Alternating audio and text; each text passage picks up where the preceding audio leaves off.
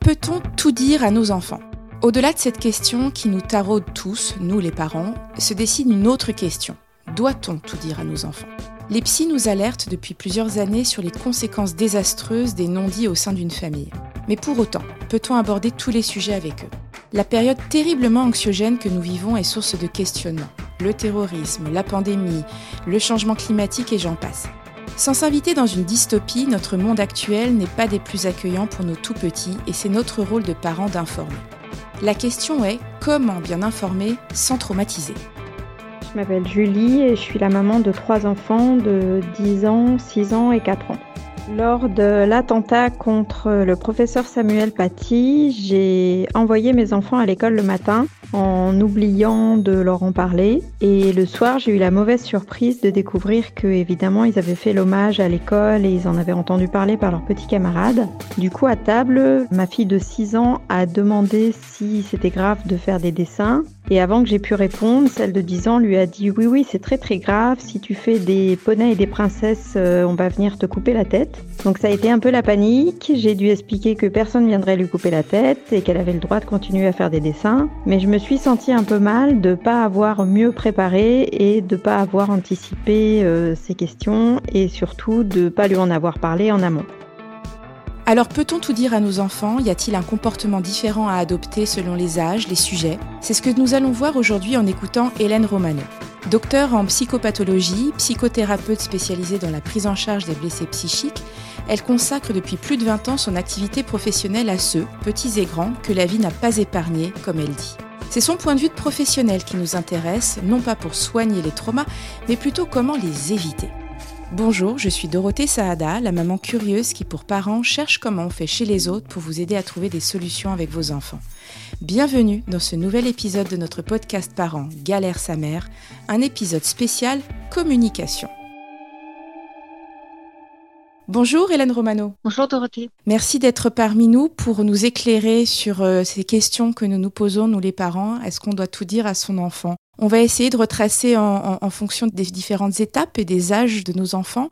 Alors justement, selon les âges, la communication ben, est différente avec son enfant. Tout d'abord, peut-on parler de tout à son bébé? Si une maman ne va pas bien, ben, je, pense aux femmes qui souffrent de dépression postpartum, hein, par exemple, euh, est-ce qu'elle doit l'exprimer à son tout petit? Alors la réponse est oui, on le sait par rapport à des études de suivi de mamans, en particulier de mamans endeuillées en cours de grossesse qui ont vécu des choses très compliquées en cours de grossesse.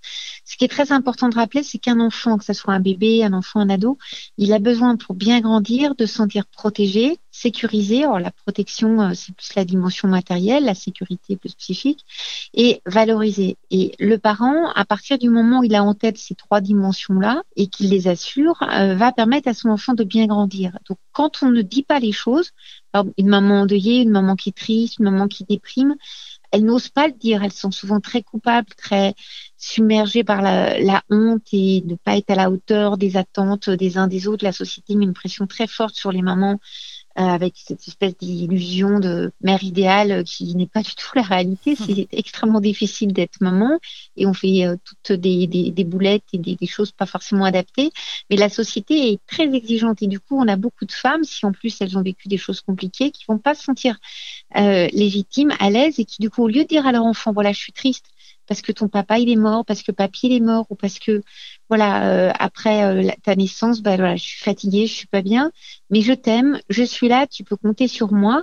Ça, ça suffit. En fait, ça restaure le lien. Je suis d'accord, mais c'est vrai que parfois, euh, certaines femmes nous disent Oui, mais de toute façon, c'est un tout petit bébé, qu'est-ce qu'il peut comprendre En fait, il y a ça aussi. Alors, ça, c'est une remarque très juste et c'est souvent même des professionnels qui vont dire oui, le cerveau du bébé, ça part sur des bases physiologiques qui sont très justes.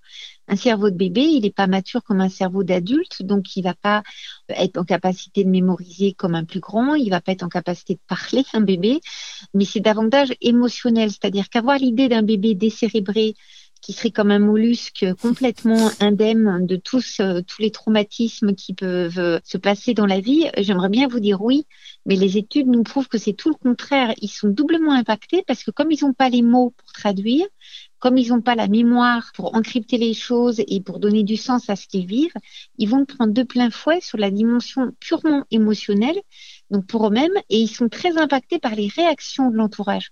Donc bien sûr qu'un bébé il va pas comprendre comme un adulte. Euh, là, si on parle des attentats, lui parler des attentats, un bébé, oh, ça n'a pas de sens, il sait pas ce que c'est.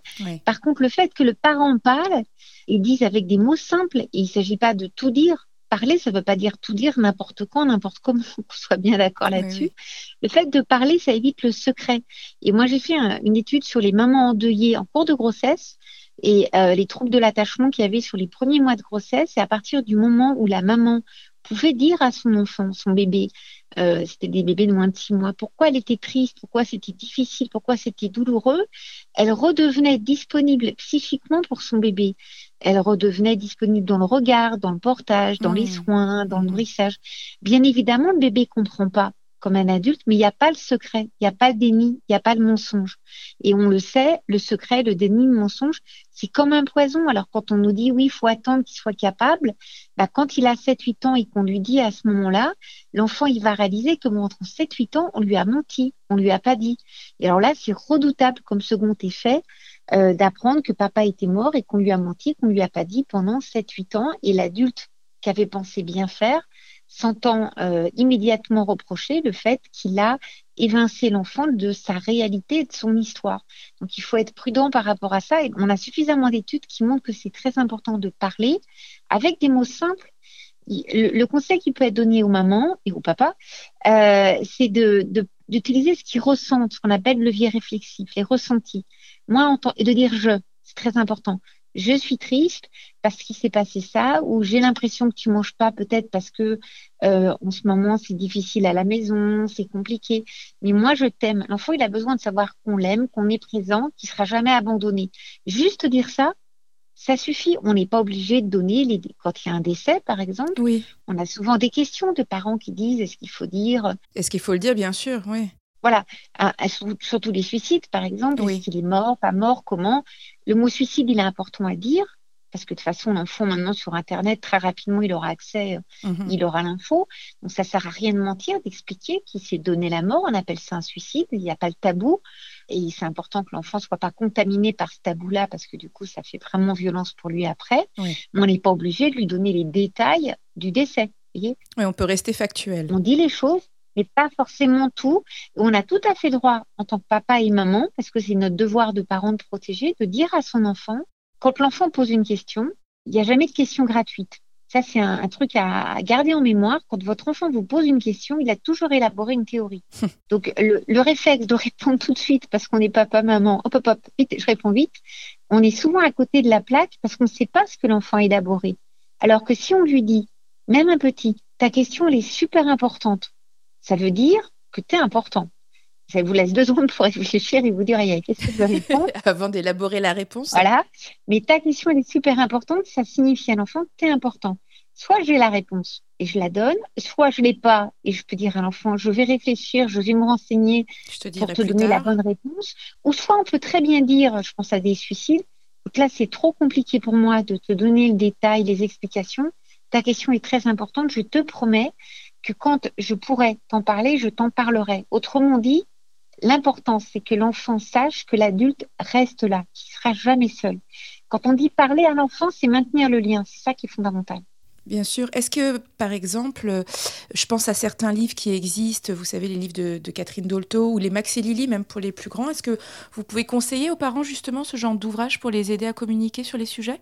Il y a ce genre d'ouvrage. On a fait aussi une collection euh, avec les éditions courtes et longues pour parler des sujets qui ne sont pas traités de façon aussi cash et pourtant les enfants le demandent, comme euh, le suicide d'un parent, comme les attentats avec l'édition courte et longue, euh, après l'orage, euh, euh, ma drôle de chant pour les enfants qui vont mourir en soins palliatifs, par exemple, vraiment les sujets très tabous, l'arbre et l'ombre de la lune pour parler d'un parent suicidé.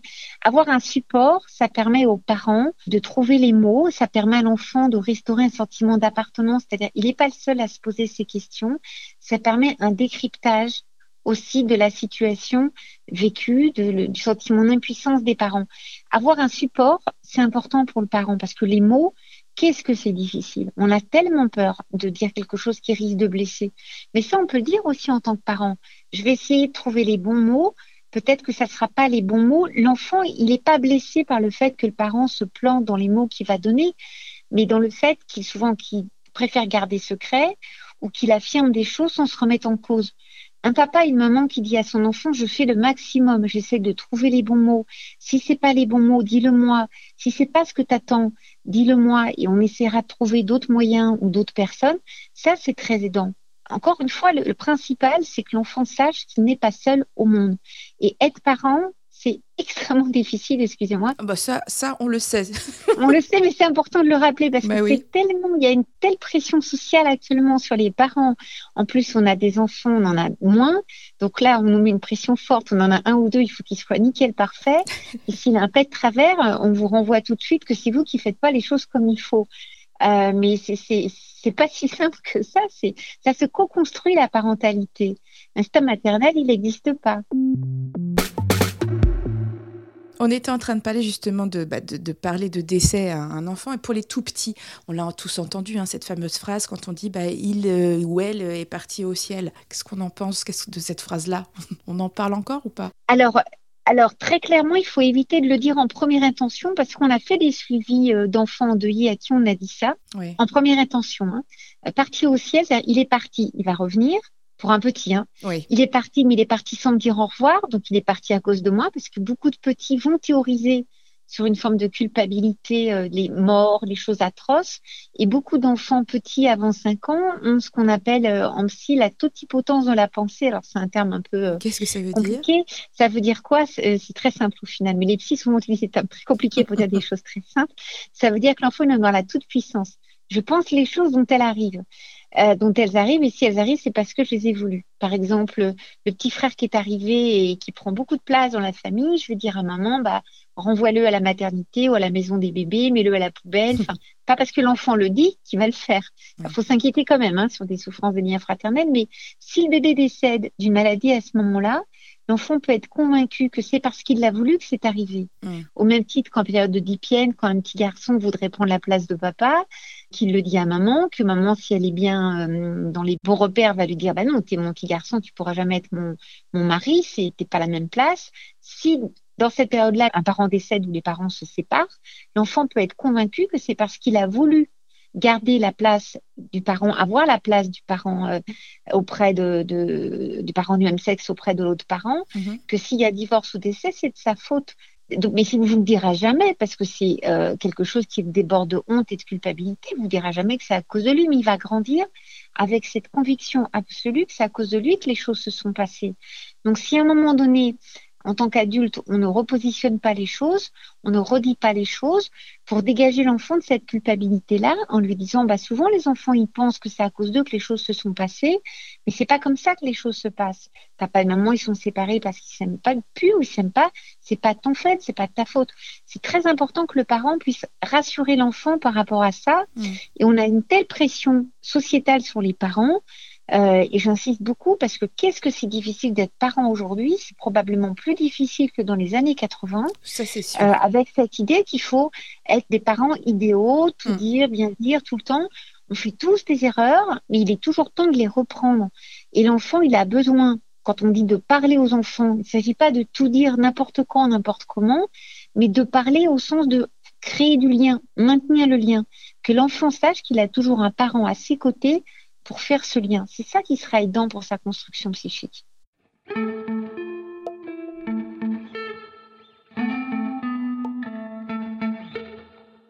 Alors moi j'ai plusieurs, euh, j'ai plusieurs cas, on va dire concrets de, mamans euh, autour de moi euh, qui, qui m'ont intéressée. Je voudrais vous poser des questions assez précises.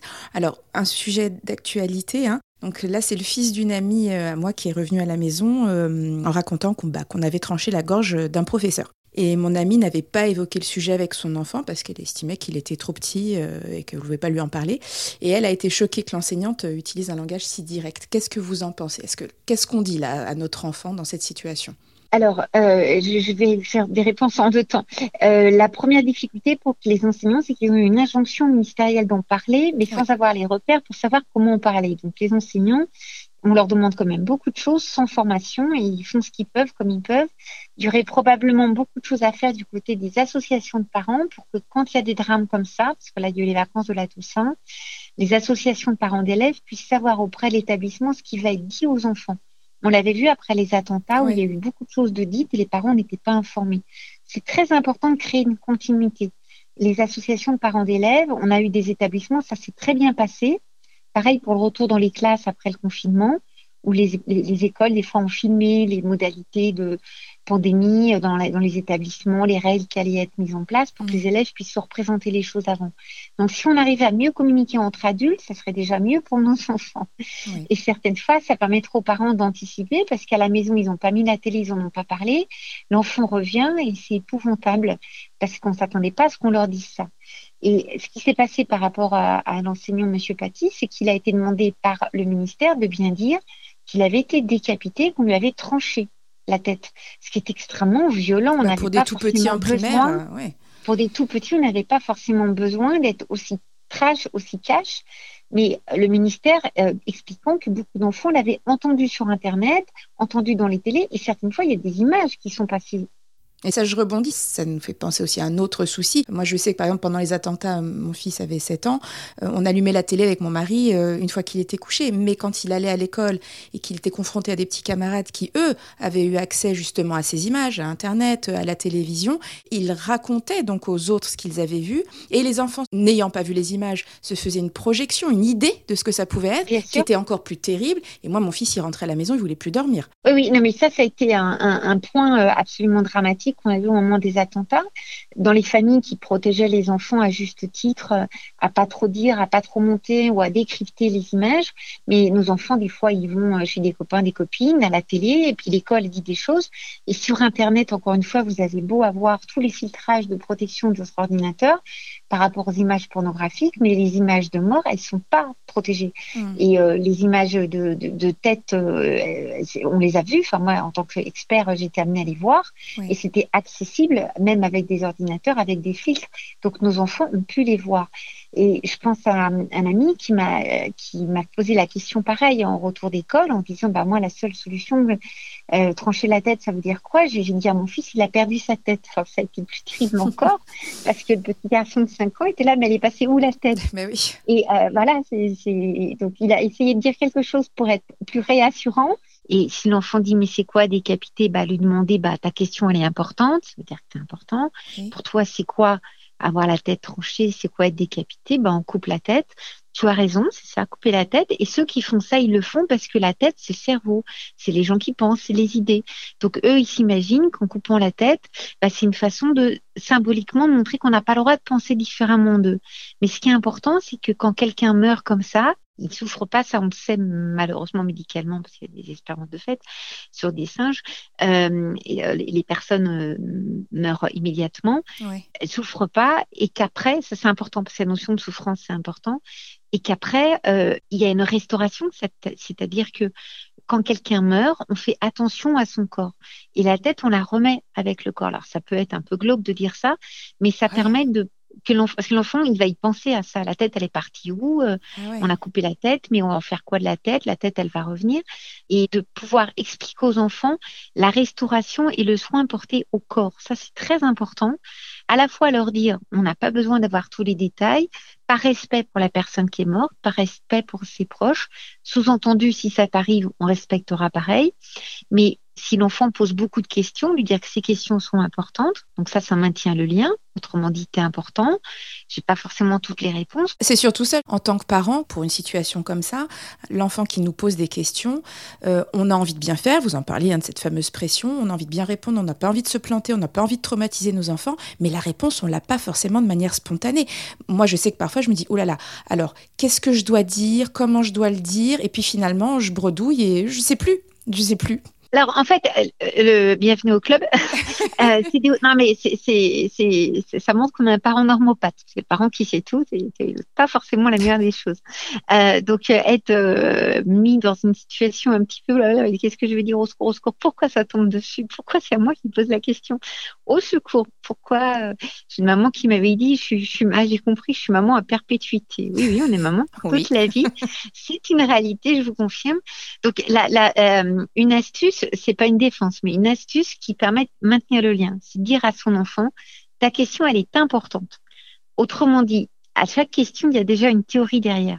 Il n'y a pas de question gratuite. L'enfant, il ne nous pose pas une question gratuite. Il veut juste voir si notre réponse est en lien avec la théorie qu'il a faite. Donc, on peut tout à fait lui dire, écoute, ta question, elle est très importante, sous-entendu. Tu es important, ça vous laisse deux secondes pour réfléchir et vous dire bon là, tel livre, tel machin, le père, l'oncle, tante, quelles sont mes ressources? Mais ta question est importante et d'essayer de voir avec l'enfant qu'est-ce que toi t'as compris? Très souvent, l'enfant, il va voir qu'on est inquiet, donc il va nous dire non, non, rien du tout, et passer à autre chose. Mais à ce moment-là, euh, faut pas être dupe, hein, il a quand même euh, déjà une idée, donc on peut se sentir soulagé en disant ouf, euh, on va passer à un autre sujet. Mm. Mais l'enfant, il va revenir à la charge auprès de vous, auprès du papa, de, ou de l'autre maman, ou de, de quelqu'un d'autre. Il va revenir à la charge. Donc, de pouvoir lui dire, mais ok, toi tu sais pas, mais par exemple les copains à l'école, qu'est-ce qu'ils disent? Ou Doudou, si c'est un petit. Qu'est-ce qu'il sait, Doudou? Qu'est-ce qu'il t'a expliqué, Doudou? Parce que les doudous, ils savent plein de choses. Donc, on utilise ah un tiers pour parler. Et qu'est-ce qu'ils savent? Parce que et là, l'enfant va dire ah bah à l'école, ils ont dit que si ça, ça, ça. Donc lui, il va pas oser vous le dire pour vous protéger, mais en utilisant un tiers, il va s'autoriser à parler de ses angoisses, de mm. ses craintes, de tout ce qu'il y a derrière. Et ça, c'est extrêmement précieux, extrêmement important, euh, parce que ça permet de maintenir le lien, ça permet de s'autoriser à différer la réponse, et surtout l'enfant nous donne l'explication. Alors, je vais prendre un sujet moins moins trash, mais qui est pas forcément plus simple, mais qui permet aux parents de relativiser les choses. Dis comment on fait un bébé. C'est pas forcément simple. Et bien évidemment, ça permet de comprendre que si votre enfant a 3 ans ou 13 ans, vous n'allez pas dire. C'est ça, on va pas, on va pas s'exprimer de la même manière. Forcément, le même vocabulaire et dire la même chose. Mais c'est important de le rappeler. On va commencer par les 3 ans. Dis comment on fait un bébé. Si l'enfant, il pose la question, on a tendance à répondre du tac au tac. Moi, je réponds, va voir ton père. Voilà. Voilà, on va voir la bouteille de lait, on va à la FNAC chercher le livre. On, a tous nos, défenses. Et le père va voir maman, hein, va voir la maîtresse, et après on dit, la maîtresse, pourquoi elle parle de ça Et euh, on se dit, pourquoi il me pose la question Alors que si on lui soit en répondant, soit ça c'est une astuce, mais on voit bien qu'il va revenir à la charge, soit on répond d'emblée et on, très souvent à côté. Alors je prends deux extrêmes, bah, c'est la petite crainte de papa, de maman qui se rend compte qu'ils font un bébé. Mais si mon petit garçon, ma petite fille, il en est, euh, parce que ça existe encore, à la petite cigogne et euh, euh, aux petites roses et chou-fleurs, je suis complètement has ça se rencontre pas. Et mon enfant va se dire, maman, maman, complètement, qu'est-ce que c'est que cette histoire, qu'est-ce qu'elle raconte? Je comprends pas. Si à l'inverse, ça existe aussi, le parent dit, ah bah il y a la petite cigogne qui livre les bébés, les machins, que mon petit enfant euh, très précoce, euh, lui, il en est aux petites graines, il va se dire maman complètement has euh, perdu pour la cause. c'est bon, c'est pas une personne de confiance. Alors que si je lui dis ta question est importante, je vais essayer de te répondre au mieux. Mais avant de te répondre, est-ce que tu pourrais me dire toi qu'est-ce que tu sais de comment on fait les bébés? Là, il peut être très inquiet en disant oh là là, je ne vais pas dire pour pas inquiéter maman. Donc du coup, je vais non non non non, je sais rien. Bon bah alors soulagé passe à autre chose. Mais c'est ponctuel, hein, parce que l'enfant, il a bien élaboré une théorie derrière. Si à ce moment-là, on lui dit, bah, et Doudou, qu'est-ce qu'il sait? Ou les copains, copines, qu'est-ce qu'ils savent de comment on fait les bébés? Et qu'à ce moment-là, l'enfant me dit, bah les bébés, euh, c'est comme ci, c'est comme ça. Bah après, on laisse le parent à sa solitude éducative, mais au moins il sait où en est son enfant. Et c'est pareil pour euh, la tête tranchée les enfants, ils peuvent en plus décapiter, trancher, c'est pas les mêmes mots. Trancher, c'est très violent. Décapiter, c'est la guillotine. C'est, on peut faire un peu d'histoire aussi, mais de pouvoir dire que les, on n'a pas besoin de donner les détails de comment et quoi. Parce qu'après, l'enfant, il va vous dire, il l'a fait avec quoi, comment, d'un seul coup, par où il a commencé. Après, on, s'en sort plus. C'est pour ça qu'il faut mettre un peu comme un paravalanche, de dire, euh, on n'a pas besoin d'avoir le détail.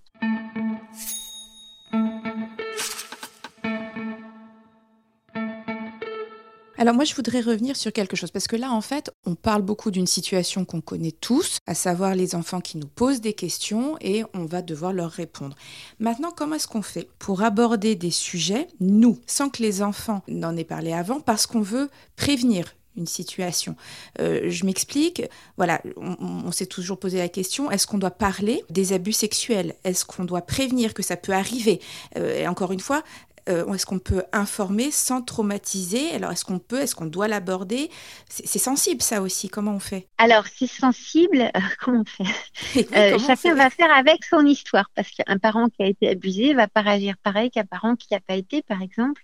En tant que parent, un parent, je vais dire, normopathe, j'aime bien cette expression, c'est le parent qui fait un enfant pour que la vie soit belle pour lui. Mmh. Il n'a qu'une envie, c'est qu'il grandisse dans une bulle et qu'il souffre jamais, qu'il soit jamais malade, jamais harcelé jamais agressé. Mais la vraie vie, c'est pas ça. La vie, elle est faite de souffrance, elle est faite de la mort, elle est faite de choses difficiles. Et on sait que quand on construit nos enfants en les préservant au maximum, bah, quand ils sont face à des copains qui les embêtent à l'école, quand ils sont face à des gens qui les harcèlent, ils n'osent pas en parler parce que ça correspond pas au monde qu'on leur a vendu, qu'on leur a présenté. Alors que si tout petit on leur dit, bah dans la vie, il y a des gentils, il y a des méchants, il y a des gens qui peuvent embêter, des gens qui sont super gentils, mais si un jour tu es embêté, il faut que tu puisses le dire. Embêtant, c'est un terme qu'ils utilisent, hein. c'est pour ça que j'utilise ce terme-là.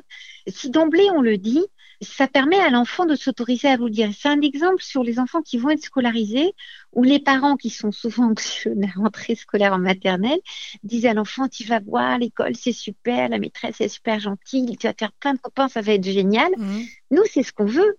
Mais dans la vraie vie, c'est pas forcément ça. De pouvoir dire, voilà, moi en tant que maman, moi ce que j'espère, c'est que l'école, ça soit. Mais je sais qu'il y a des fois, il y a des enfants pas gentils, des maîtresses ou des maîtres qui sont pas gentils. Si jamais tu as un maître, une maîtresse, un gamin, un copain qui est pas gentil, qui t'embête, il faut que tu me le dises. Parce que si j'ai idéalisé, l'enfant ne me le dira pas.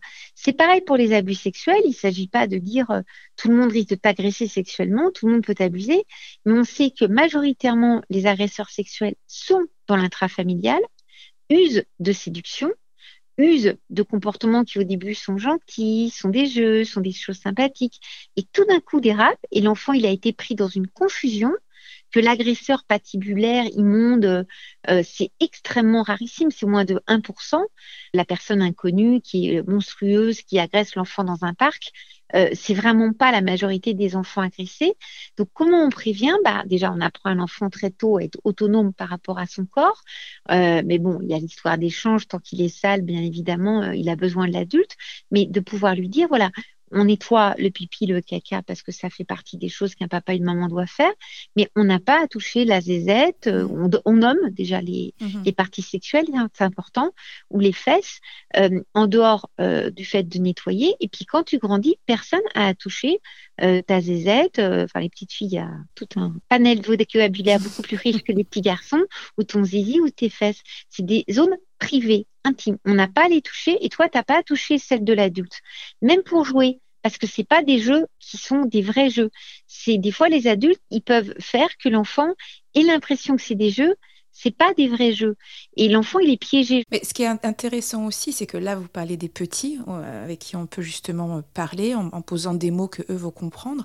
Si on transpose la même chose avec un ado, un pré-ado, c'est quand même plus compliqué quand on veut leur parler justement des images choquantes qu'il peut y avoir, ou d'autres abus qui peuvent y avoir, surtout à travers euh, Internet. C'est compliqué parce que parler avec son ado de sexualité ou d'images pornographiques, les ados se ferment complètement et la discussion, là, elle est, elle est quasiment impossible. C'est compliqué d'atteindre son ado et de parler avec lui de ce genre de sujet. Alors, c'est compliqué. Je préciserai juste que l'adolescence, c'est pas une maladie. Je me permets de dire ça parce que quand je suis intervenue dans les établissements maternels après les attentats dans le 10e, il y a beaucoup de petits, on parlait des peurs. Ce qui leur faisait peur, c'était d'attraper l'adolescence. Et ça, c'est excellent. Peur, euh, c'est pas, c'est pas inventé, hein. Ça montre bien l'angoisse des parents par rapport à l'adolescence. L'adolescence, c'est une période très compliquée. Euh, mais en tant que tel, euh, c'est une période euh, où l'ado grandit, change de corps, prend son autonomie, on appelle ça s'individualise, prend une autonomie psychique par rapport aux parents, matérielle, financière, même si actuellement c'est compliqué, on le voit bien avec les étudiants. Et a priori, tout ce qui vient du parent et pas bon. Et il y a un pédopsie qui s'appelle Philippe Jamet qui a cette très bonne image en disant que l'enfant rentre dans l'adolescence quand la veille il mangeait avec plaisir ses biscottes avec vous et du jour au lendemain le bruit de vos biscottes lui est insupportable. Donc tout d'un coup le parent est désacralisé, ce qui est très euh, violent en tant que parent, d'avoir l'impression tout d'un coup de plus compter, de plus être valable. Donc, c'est pour ça que c'est important de prévenir avant, d'éduquer avant, quand le parent est encore un peu sacralisé, il est encore euh, considéré comme la personne qui tient à la vérité, qui euh, est la personne ressource importante pour l'enfant. À l'adolescence, c'est un petit peu tard, mais c'est aussi important de le dire aux parents parce qu'on le voit dans le harcèlement, beaucoup de parents nous disent oui, mais il n'était pas bien, il était renfrogné, il était renfermé, c'est l'adolescence. Ben non, un adolescent, il est comme ça avec son parent, mais il a des copains, il a une vie à l'extérieur. Donc le fait d'avoir cette idée que l'adolescent aurait des troubles communicationnels euh, majeurs, constants avec ses parents, euh, ça peut arriver, c'est pas constant d'ailleurs, ça peut arriver, c'est pas généralisé, mais surtout il l'a pas avec les autres extérieurs. Donc le parent à ce moment-là, il peut tout à fait lui utiliser le jeu ça c'est important. Je te trouve, je me dis que euh, je te trouve renfermé, j'ai l'impression que tu te renfermes sur les jeux vidéo. Moi, ça m'inquiète. Euh, je me demande comment ça se passe à l'école. Non, non, tout va bien, tout va très bien. Au circulé, il n'y a rien à voir parce que l'enfant nous semble anxieux. C'est pas du tout pareil que de dire une question très suggestive. Tout va bien à l'école? Ça s'est bien passé ta journée d'école? Euh, comment voulez-vous qu'ils vous disent non? Euh, La réponse, elle est dans la question. Hmm. Comment ça s'est passé? Ça vous déjà le débat. Très bien, pas de problème. si votre gamin il tire une, de, de six pieds de long et qu'il a des notes qui s'effondrent, vous pouvez dire moi j'ai l'impression que ça se passe pas si bien que ça et que peut-être ça serait important que tu en parles un tiers extérieur, parce que là, c'est plus présent. Il y a les maisons des ados, ça peut être un proche de la famille, ça peut être quelqu'un d'autre que le parent, parce que l'enfant s'autonomise du parent, mais il en a encore besoin. Donc, il a un peu chewing-gum, il, encore, il s'oppose pour se poser, il a encore besoin du parent euh, pour se rassurer sur le fait que, quoi qu'il arrive, il sera quand même là. Il veut pas le décevoir, donc il va pas dire que ça va pas. Donc, que le parent ait des relais extérieurs, mais qu'il puisse s'autoriser à dire c'est important, ce qu'il ressent, parce que l'enfant, l'ado, il n'est pas dupe, ils nous disent en thérapie, mon parent m'a dit qu'il avait bien perçu que ça allait pas, mais je pouvais pas lui dire à ce moment-là. Et certaines fois, trois, quatre ans plus tard, quand il sera majeur, pas toujours forcément adulte euh, au niveau social, c'est-à-dire autonome euh, financièrement, psychiquement, mais majeur, il pourra savoir que son parent était pas indifférent. Ce qui est très important, c'est pas d'abandonner son ado parce que c'est très tentant. On n'arrive pas à communiquer, on n'arrive pas à parler, on laisse derrière son écran et on l'abandonne quelque part psychiquement. Moi, j'appelle ça les orphelins. On les abandonne, ils en souffrent terriblement. Donc, pouvoir leur dire et faire part, nous, bah, sur Internet, tu peux voir des choses qui sont pas forcément la réalité, euh, que ce soit des images porno, des images euh, cash, euh, et entre autres les films pornographiques. La sexualité, c'est pas ça. Euh, c'est les sentiments, c'est les relations, c'est pas forcément la réalité. Ça, c'est extrêmement important que le parent parle de lui en fait et transmette à l'enfant ce qu'il ressent lui. Et l'enfant, il fera, euh, l'adolescent, il fera la synthèse des choses, même s'il veut pas communiquer parler, échanger. Oui, c'est-à-dire que même si on a l'impression, parce que moi j'ai essayé hein, avec mon ado, euh, il était tellement mal à l'aise, euh, j'ai l'impression de parler de ça avec sa mère, que je me suis retrouvée face à un mur. Donc je continuais de parler en fait. Donc je, me dis que ça, ça rentre quand même quelque part. Ça rentre, c'est pas perdu, avec la précaution de dire je euh, de pas qu'ils se sentent coupables. En disant voilà moi ça me semble important en tant que maman de te dire que sur internet on peut voir tout et n'importe quoi. Il y a des films des images que tes copains euh, t'ont peut-être passé que tu verras peut-être euh, pornographiques. Et, et, pour moi en tant que maman c'est important de te dire que ça c'est pas la sexualité du tout que c'est pas des choses euh, qui euh, correspondent à la réalité d'une relation amoureuse. Et je transmets ce qui pour moi est important au niveau euh, éducatif. Euh, ça, c'est important de pouvoir le dire à son enfant à ce moment-là. Mais je parle de moi. Et mon ado peut très bien dire, maman, euh, tu as des trucs complètement has archaïques, etc. Il a le droit de le penser. Mais moi, en tant que maman, j'ai transmis les choses. Et à un moment donné, ce que l'on sait, dans le suivi de ces ados qui deviennent adultes, qui deviennent grands, c'est que ça fait son chemin graine, elle, euh, voilà, d'information, elle, elle finit par germer et, après il fera la part des choses entre ses expériences, que vous lui avez dit, ce que son père elle peut lui dire, ce que des grands-parents ont pu dire, ce que des copains. Il fera la synthèse de tout ça, mais il aura eu votre avis. Ce qui est important, c'est qu'ils ne sont pas piégés avec des phrases euh, un peu euh, certaines fois quand on est en difficulté avec son enfant ou très inquiet, t'es pas bien, ça va pas, il y a ci, il y a ça. Enfin, il est un peu condamné quoi. Je te trouve pas bien, je me dis que le jeu est très important parce que ça crée l'altérité. Mhm. Il a besoin de ça, l'adolescent. Mais il a aussi besoin, par exemple, sur des enfants, des ados qui perdent un proche, un copain, très souvent les parents sont pas au courant, ils l'apprennent par les infos, ils l'apprennent par le collège, mais pourquoi tu m'as pas dit que? On évite pourquoi, hein, ça c'est très culpabilisant. Mhm. Je sais qu'il y a beaucoup de jeunes qui préfèrent ne pas en parler à leurs parents, mais moi je suis là, si tu as besoin d'en parler, je suis présent. Qu'il n'y ait pas de reproche. Dans la formulation, qui est pas un sentiment de, culpabilisation. Donc le pourquoi on le met aux, antiquaires là, on le met de côté, on évite, mhm. et qui est pas un sentiment de culpabilisation. Qui sache qu'on est là. Et nous on fait ce qu'on peut en tant que papa, en tant que maman, bah, il y a des choses qu'on a à transmettre. Ça lui plaît peut-être pas, bah, parce que euh, c'est comme ça. Mais en tant que parent, c'est aussi notre job de parent de dire des choses, de faire des choses, même si ça lui convient pas. Et euh, on est aussi certaines fois, vous avez des ados qui grandissent, qui disent oui, tu me considères toujours comme un petit, c'est pas supportable. On n'a pas à lui demander est-ce que tu as fait, euh, à lui parler de sa sexualité au sens est-ce que tu as tes règles, est-ce que tu as eu ta première relation, est-ce que tu as un copain, etc. Ça, c'est très intrusif dans son intimité, mais on peut dire, voilà, moi, ce que j'espère, c'est que le jour où si jamais tu as besoin d'avoir des informations, bah, qu'il sache où il peut aller. Le jour où tu auras ta première fois, moi, pour moi, ce serait important que ce soit avec quelqu'un qui t'aime et qui te respecte. Euh, c'est pas du tout pareil d'en parler, c'est la façon d'en parler. On peut en parler, mais c'est la façon d'en parler. C'est ça, c'est ça qui est très important, la façon d'en parler. Et moi, j'ai bien retenu, en tout cas, euh, en tant que parent, on fait, on fait ce qu'on peut, mais ce qui est très important, c'est de garder le lien. Ça, c'est très important, on l'a bien entendu. Et puis, juste un dernier point très rapide euh, on fait ce qu'on peut et on peut tout à fait dire à son enfant, on fait ce qu'on peut. Et s'il y a quelque chose qui va pas dans ce que je t'ai dit, dans ce que je fais, surtout tu me le dis. Euh, parce que moi je peux pas deviner, je suis pas Madame Irma et des fois je peux dire des choses qui sont pas ce que tu attendais, mais dis-le moi quoi. Dis-le moi, c'est important qu'il garde confiance en nous et qu'il garde le lien. C'est vraiment fondamental. Merci Hélène Romano. Donc pour cet éclairage, non pas sur ce qu'on peut ou on doit dire à notre enfant, mais plutôt donc comment on doit le dire à notre enfant. Comment on peut Comment on peut Retrouvez-nous sur le site parents.fr, retrouvez tous nos témoignages et nos articles sur ce sujet.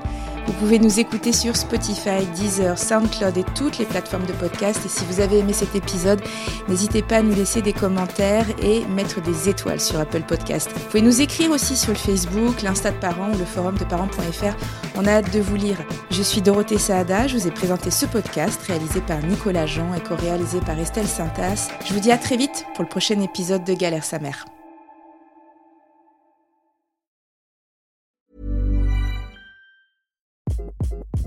Hi, this is Craig Robinson from Ways to Win, and support for this podcast comes from Invesco QQQ, the official ETF of the NCAA. Invesco QQQ is proud to sponsor this episode, and even prouder to provide access to innovation for the last 25 years. Basketball has had innovations over the years too. We're seeing the game played in new ways every day. Learn more at Invesco.com slash QQQ. Let's rethink possibility. Investco Distributors, Inc.